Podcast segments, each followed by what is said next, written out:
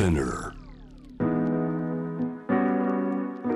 ニュース2テーブル on J-Web シャムダプラネットグローバーがお送りしています。今夜はリモートでご登場ゲスト国際環境 NGO350.org の渡辺恵里さん、えー、テーブルトークのテーマは自然のたくましさというキーワードなんですが渡辺さん。はい。まずこの自然のたくましさ今渡辺さん、西表島でどんなことを感じてますか？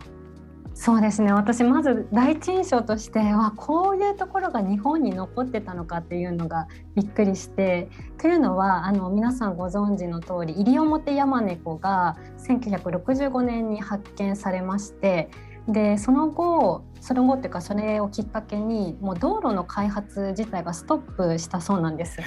なので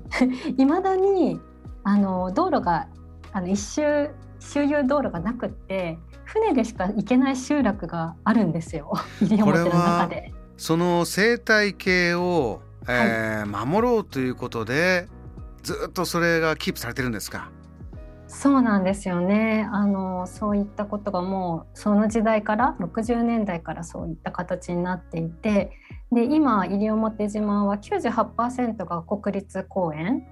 っていうか国有になっているということなので、まあ、それだけ自然が残っていてだからわずか2%ぐらいのとこに人々が住んでるということなのでなんか本当大自然の中に人がちょっと住まわせてもらってるみたいなこうそういった感覚になる場所なんですよね。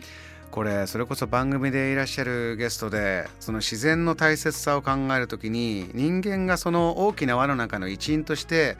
えー、ちゃんと手を入れてその森林を守るっていうのは放置することとは違うんだっていうのを、うん、あの聞きましたが今おっしゃったみたいに98%が国の管理でこれかなりそういう意味ではしっかり管理して森林を整備しながら海と森、えー、そして人の暮らしっていうのが動物一つになってるという感じですか？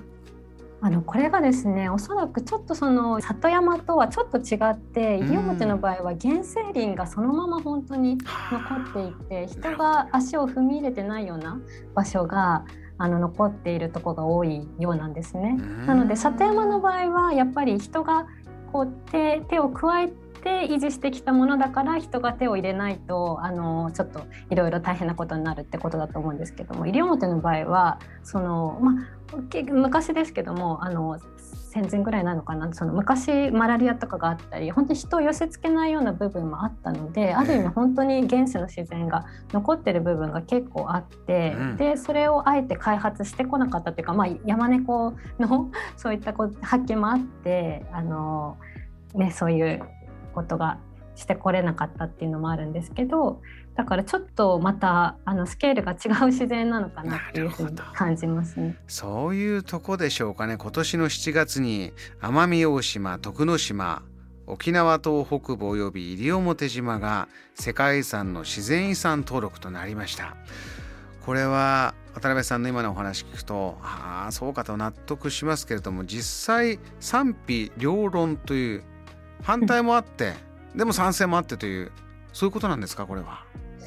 そうですねやはりそのねあの例えば観光に携わるような方々はあの観光業のやっぱりポテンシャルが、ね、知名度が上がってこう上がるみたいなところはもちろん期待されてると思いますし、まあ、一方で、ね、観光とは関係のないような住民の方々だと、まあ、自然と近いところで暮らしてきた方々ですのであのそういった自然利用が例えば制限されてしまうとか、まあ、あるいは観光客が増えてねオーバーツーリズムみたいな感じであの何かねこう人々の生活にこう支障をきたしちゃうようなことなんかももちろん心配されたりするのでまあどちらかというと結構こうまあ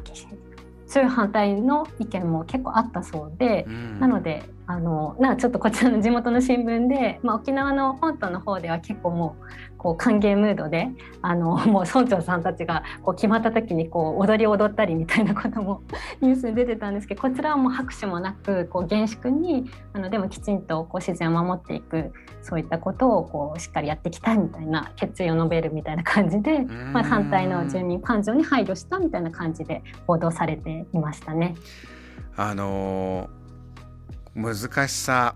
いろいろある。そして渡辺さん今実際行ってみてワーケーションでねじゃあ仕事しながらじゃあ西表入ってみようかなってそれこそ今お感じになってるリスナーもいるかもしれませんがじゃあ人がそちらへ行く。でじゃあ気に入って住んじゃうとかそういったもの渡辺さんは今西表に行ってどんな風に思いますか？そうですね。やはりその何でしょうね。こう地域自然もそうだし地域のこう方々とか地域の文化とかもすごくこう尊重しながらなんか今いさせてもらってるみたいな感じなんですけどこれがもし移住ってなったらねまた本当にいろいろ地域にこう貢献したりとかそういうことも含めてやっていかないといけないのかなっていうふうに思うんですけれども、うん、あのそうですね。やはりこう、まあ、そのね自然遺産の方でもあの人が増えることでやっぱ環境が壊されるってことへの懸念みたいのもあるのでやっぱりこう行く人がそういう環境の意識を持ってあのそこをねあのあ見させてもらってあの素晴らしい自然を見させてもらってでもこう環境なんだろうなこう逆に、ま、守る方にあの向かうような意識でいたらいいなっていうふうに思っていてあの、ね、文化もすごくあの豊かなところなのでいろんなこう行事がありましてあの旧暦に伴ってあのそういう農業とかそういったことも含めて漁業とかねいろいろ盛んなのですごい豊かな島ですね文化的にも。渡辺さんは今日もニュースのトピック気候変動のものをご紹介いただきましたが、はい、そういう観点からいくとこのじゃ大自然のたくましさ、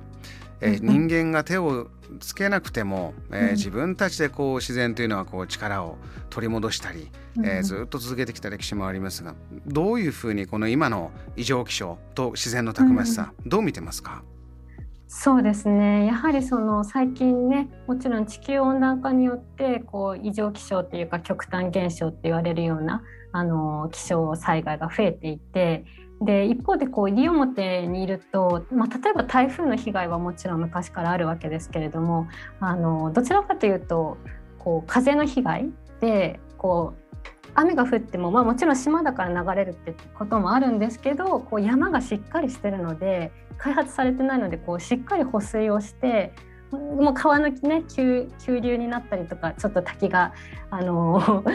こう突然できるとかそういうことはあってもしっかり山がこう補正してくれたりするんですよね。その辺がやっぱ今逆にこっちに来てすごいあの本州の方であのすごく災害豪雨の災害とかを見るにつけやっぱりねそのこう開発してきた分の難しさみたいなのもあるなと思ってだから自然がもともと持っているその回復力とかレジリエンスとかって言いますけどもそういった部分がすごい西表はまだ生きてるようにすごく感じていてでもちろんねもう開発してしまったところは別の形でそのレジリエンスをこれから取り戻していかなきゃいけなくってあの災害に強いまちづくりとかねあの防災とかいろいろ取り組み日本でもやってますけどそれが今後ますますあのこれまでとは違うレベルのそういった気象災害が起きる確実に起きるのであのそこ急ピッチでやっていかなきゃいけないなと思いますし、まあ、こういった自然の持つレジリエンスっていうのも何か私たちの今後のこうね街づくりの中でヒントが得られるかもしれないなっていう感じでちょっと見ています。日本の中の、えー、防災、えー、治水、まあ、地震いろんな災害に対応できるような国土づくりどうするかというところへのヒントもありそうだということです。JAM The Planet